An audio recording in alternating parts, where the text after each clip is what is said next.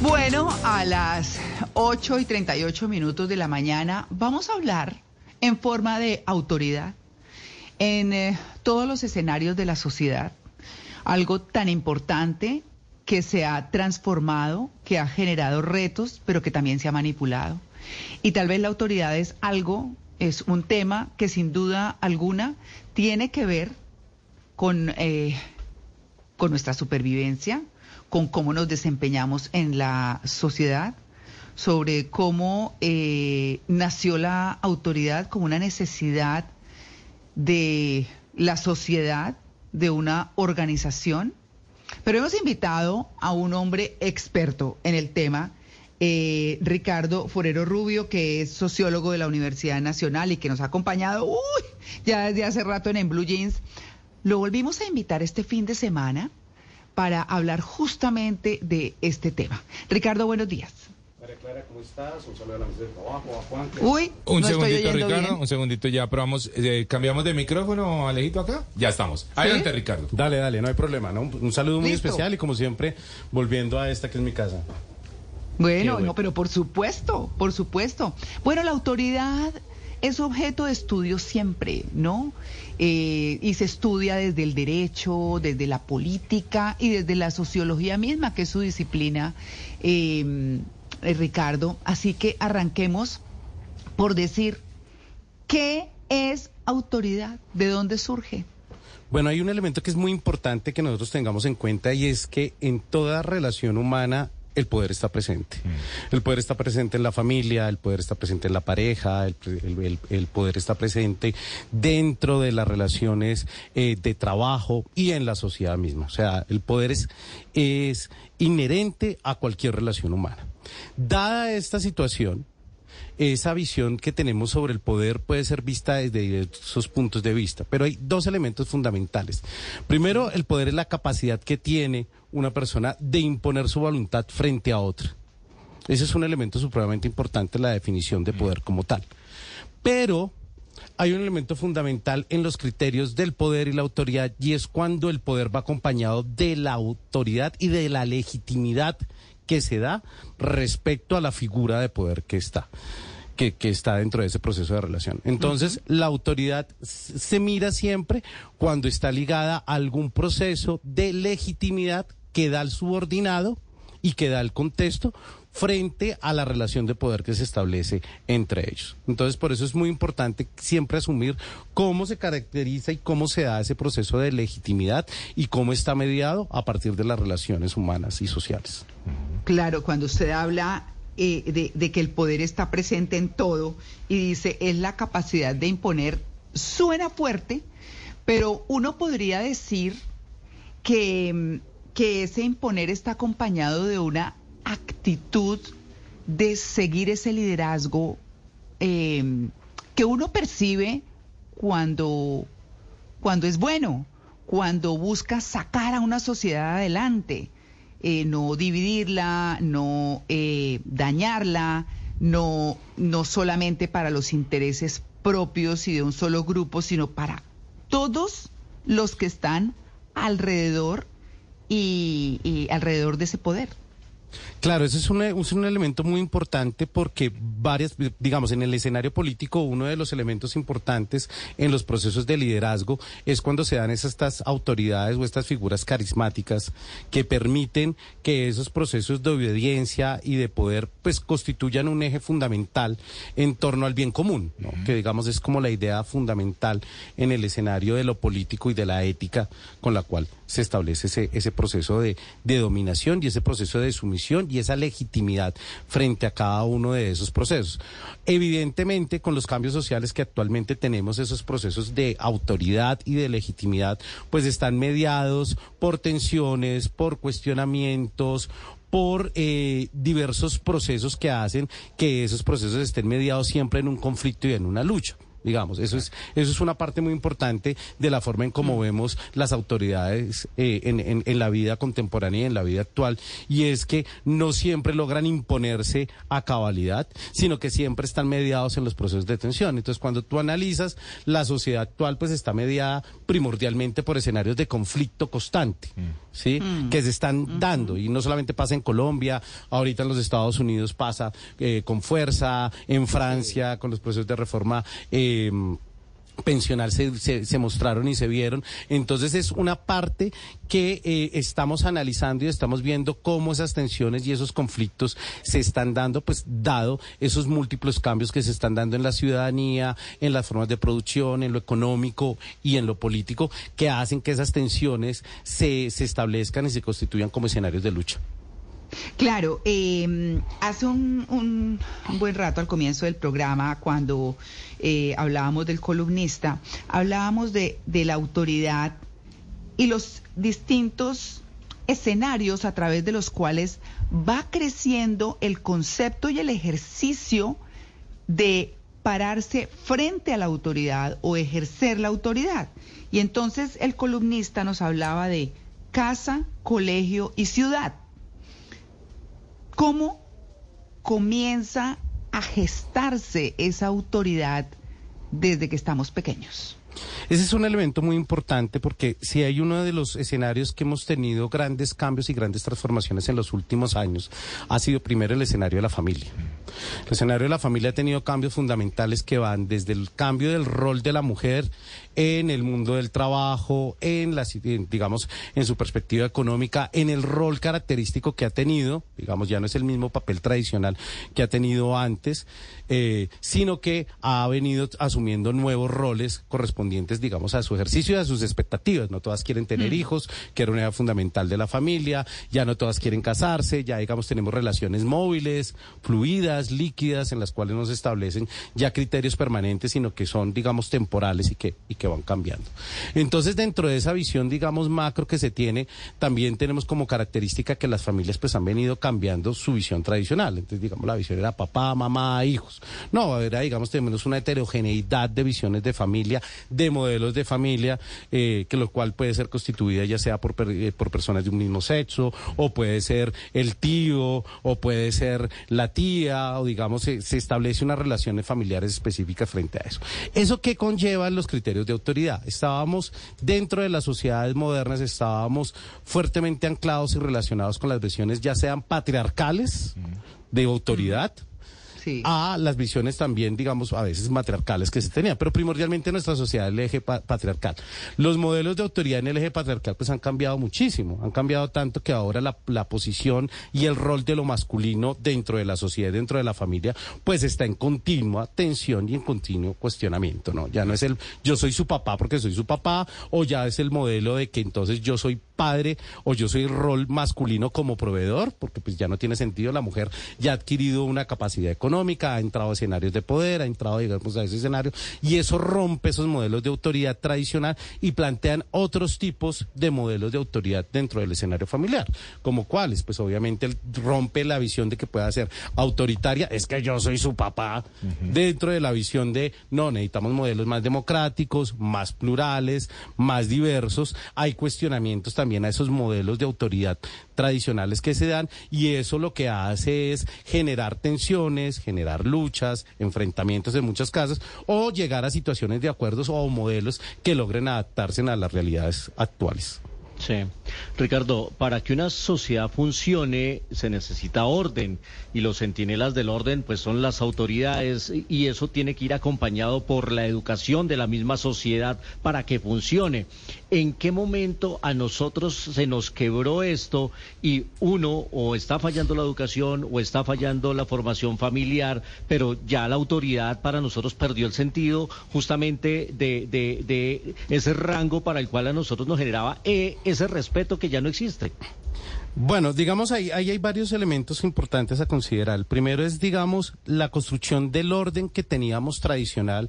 Era una visión en donde todas las personas, todos los ciudadanos, todos los miembros aceptaban un tipo y un modelo de autoridad específico. Eso se quebró.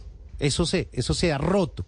¿Por qué? Porque justamente entre la heterogeneidad de las nociones de ciudadanía que han venido dándose, pues establecen diversos tipos y diversos escenarios en los cuales se establece cuál es el proceso de orden que se quiere. Todos los actores sociales buscan un modelo de orden en el cual sus intereses se vean representados. Desde la posición más conservadora, que puede ser la iglesia o la familia o los valores tradicionales, hasta aquellas más disruptivas buscan que el orden en los cuales los valores que ellos tienen se establezcan logren darse. Entonces lo que estamos viendo es que los canales tradicionales en donde se asumían esas tensiones y esas luchas para establecer el orden están fuertemente cuestionados, están fuertemente tensionados y a partir de esa visión de lo cual se establece esos procesos de orden, lo que se ha visto específicamente es que ya no hay una visión específica sobre qué es la educación, sobre cuál es ese modelo familiar que se establece. Mm. Entonces, lo que está en crisis en eso son los modelos tradicionales y hegemónicos que teníamos antes porque hay nuevos. Mm. Entonces, como hay nuevos, esos están luchando y buscando importante entre sí. Los sectores conservadores que dicen, aquí lo que está faltando es orden, aquí lo que está faltando es esa visión de autoridad específica que, que se tenga. Pero si bien eso es, digamos, cierto, evidentemente la construcción de, de, esos órdenes específicos con los cuales nosotros quisiéramos establecer esas relaciones de poder, pues han venido cambiando. No necesariamente eso es bueno, no necesariamente eso es malo, porque es parte del proceso que tenemos. ¿Por qué? Porque es que estamos en una sociedad que tiene profundos cambios en su concepción. Toda esta revolución tecnológica, toda esta visión sobre la información tecnológica que tenemos hace que los modelos tradicionales se vean profundamente cuestionados en relación a, esos temas. Entonces, tenemos que acostumbrarnos, como siempre lo, decimos los sociólogos, a que digamos la visión frente a la sociedad, pues es heterogénea, es diversa, pero sobre todo hay un elemento que es, que es perturbador y pues obviamente a nosotros los sociólogos que nos encanta el orden, también tenemos, y es esa, esa visión sobre la incertidumbre. Tenemos sociedades cada vez que viven en esa incertidumbre, que viven en esas tensiones, que les cuesta, digamos, establecerse en esos nuevos órdenes, porque los cambios sociales están aquí y plantean múltiples desafíos. Claro, Ricardo, pero entonces esas nuevas autoridades, si se quiere llamar de alguna forma, pues pueden estar generando una confusión en el concepto general de autoridad, ¿no? Porque y, y, uno se niega a ciertas a cierto tipo de autoridad que le tratan de imponer a uno y que uno dice no, perdón, pero esa no es mi autoridad. O sea, un ejemplo es, digamos, lo que pasaba con con lo que se ha llamado la Guardia Indígena y los militares y que fueron secuestrados y que alguno fue asesinado y es que eso es una autoridad y uno dice no, pero perdón, pero esa no es mi autoridad. Entonces uno ahí hay un, un concepto que pelea bastante fuerte, ¿no? Con lo que está arraigado y con lo que uno dice o uno trata de defender y uno siente que es autoridad, ¿no? Sí, eh, pues digamos, eso, es un proceso de tensión que, que se da muy, muy fuerte porque uno de los criterios básicos de, de la autoridad se da en relación a ese eh, ejercicio jurídico de lo que es la autoridad, que es, digamos, pues uno de los ejes fundamentales de un Estado y de un Estado de Derecho, específicamente frente a eso. ¿Qué es lo que pasa? Que como eh, dentro del escenario político están cobrando poder y nuevos reconocimientos actores sociales que antiguamente eran marginados dentro de ese proceso de discurso. Entonces, ¿cuál es el tema? El tema es que esos, eh, como, como, ingresan al escenario político a partir de cambios sociales, a partir de nuevas representaciones, a partir, pues, ¿qué se genera? Un conflicto, un conflicto específico entre esas posiciones de órdenes que se tienen frente a, a esas eh, agrupaciones al haber ese conflicto siempre el problema es la tentación de caer a la violencia, a la tensión específica que se da a partir de esos intereses. Y no solamente hay intereses económicos, políticos, también hay cosmovisiones de la forma en cómo debe ser la sociedad. No es que la sociedad debe ser regida por una visión, digamos, en donde el respeto a la autoridad militar debe ser sagrada.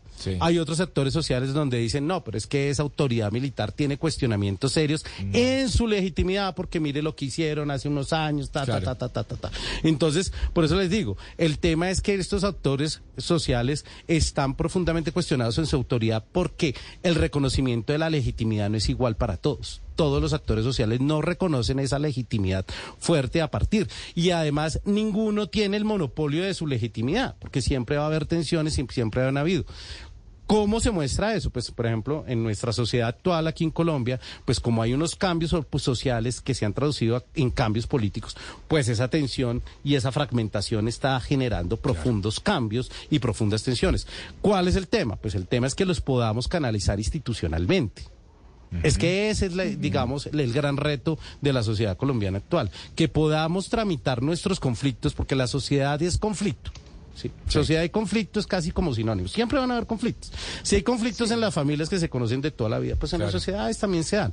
El tema es cómo los podemos tramitar de una manera institucional en donde nuestro gran sombra de la violencia no aparezca sino que puedan, digamos, ser tramitados y ese siempre va a ser un llamado a todos los actores a los cuales pues están dentro de ese proceso social. Una pregunta que yo creo que, se hace en varias autoridades, eh, sobre todo en nuestro país, ¿cómo, ¿cómo hacer para enfrentar la crisis de legitimación que hay, la disminución en la confianza en las em, funciones administrativas, en las instituciones, en el liderazgo en general? ¿Cómo hacer para, para hacer frente a esto si están fuertemente cuestionadas cada una de estas instituciones? Bueno, creo que esa, es la pregunta del millón de dólares, ¿no? Esa es la pregunta del baloto, digámoslo como tal, como para poderlo traducir. Pero mira, yo creo que hay como unos elementos que podríamos ir desmenuzando. El primero es un, primero es un elemento de diálogo social, ¿sí? Y de reconocimiento a la diversidad y a las posiciones de otros. Porque si nos radicalizamos a partir de las posiciones y de las visiones que tenemos, no vamos a lograr entender. La, la política es el escenario de entender al otro, de entenderlo en su otra edad, ¿no? O sea, ¿qué significa el planteamiento? De negros, de indígenas, de los sectores que tradicionalmente han sido excluidos dentro, dentro de eso, como, como ha habido. Digamos, Colombia ha tenido, y desde pues, los, el, proceso de parte de las FARC, el tema de la Comisión de la Verdad, de, la JEP, eh, ha tenido que escuchar relatos y metarrelatos muy fuertes sobre nuestra historia y sobre lo que ha ocurrido en un escenario de conflicto, porque es que hay que recordar de dónde venimos, o sea, la, la situación actual es parte de un proceso largo que hemos venido teniendo prácticamente desde la Constitución del 91, que estamos dialogando en torno a eso para poder reconocer derechos y deberes de actores sociales y de ciudadanías que se, que se involucran en, en este proceso. Y ahí pues obviamente la visión sobre la verdad constituye un eje fundamental en la cual venimos trabajando, ¿sí? ¿Qué es lo que ha pasado en la sociedad? ¿Qué actores han reconocido? ¿Qué intereses se han involucrado en eso? Eh, ¿Y cómo podemos llegar a esos procesos de armonía en donde esa verdad, esas justicias y esas reparaciones se establezcan como criterios fundamentales para lograr un diálogo social y un orden social que nos satisfaga? Ahora bien, no significa que todos los actores siempre van a estar de acuerdo, no significa que no vayan a haber conflictos, ni significa que todo el mundo vaya a pensar igual, porque en las sociedades modernas, en ninguna de las sociedades actualmente en el mundo se logra tener esos procesos. Cuando usted ve que todo el mundo piensa igual, bueno, el escenario de dictadura es el que está presente porque eso es lo que pasa. Siempre va a haber deliberación, el escenario público es de liberación, el escenario público es de pensamientos diversos, de conflictos y de escenarios específicos, pero sin duda alguna parte de la idea social de, en torno a eso es que ese orden social que se establezca logre reconfigurarse y logre generar una nueva legitimidad en torno a ese ejercicio de poder. Usted está hablando, Ricardo, de un tema muy importante y que tiene que ver con tramitar el conflicto, que es casi que, que de lo que se trata eh, hoy en día la vida misma porque como usted dice, pues la contraparte siempre tiene que existir y siempre va a existir en una sociedad. Y además que qué pereza que no la haya, porque qué tal todo ahí plano y todo el mundo como ovejas. Pues no, habrá cosas que otros tendrán capacidad de ver que uno no ve, o que mm, intereses que tendrán eh, que, que muestran y que de pronto no están dentro de los de uno. Inclusive dividir, ¿no? Porque ese es un interés también. El tema es desafiar a la autoridad, a la autoridad tradicional y globalmente, eh, digamos, entendida y ejercida con defectos y virtudes, como dicen, pero más virtudes que defectos, porque se trata de organizar una sociedad Yo, eh, Ricardo, quiero invitarlo, y no sé cómo esté de tiempo, qué delicia que usted está en cabina ya con Juanca. Eso sí, cuidado con los consejos. Que le da No, no, y el tintico, y el tintico que seguimos ¿Y el aquí echando tinto. Eso. Sí, sí, sí. Pero bueno, eh, lo quiero invitar al próximo segmento para que cerremos el tema y no se quede como en punta, porque eh, hemos, hemos dado un salto grande desde la autoridad en la casa hasta la autoridad en lo político y en los escenarios sociales, pero vale la pena devolvernos un poco a esos retos que desde la casa, en términos de autoridad, se están dando. ¿Me acepta esa invitación? Pero por supuesto, María Clara, aquí con buena Ah, compañía, con delicia. Juanca, aquí nos quedamos. Muchas gracias, Ricardo. Cuidado, cuidado. Bueno, muy bien. ese muchacho. Sí, sí, sí. Él no conoce de autoridad y menos en el amor. 8 y 50.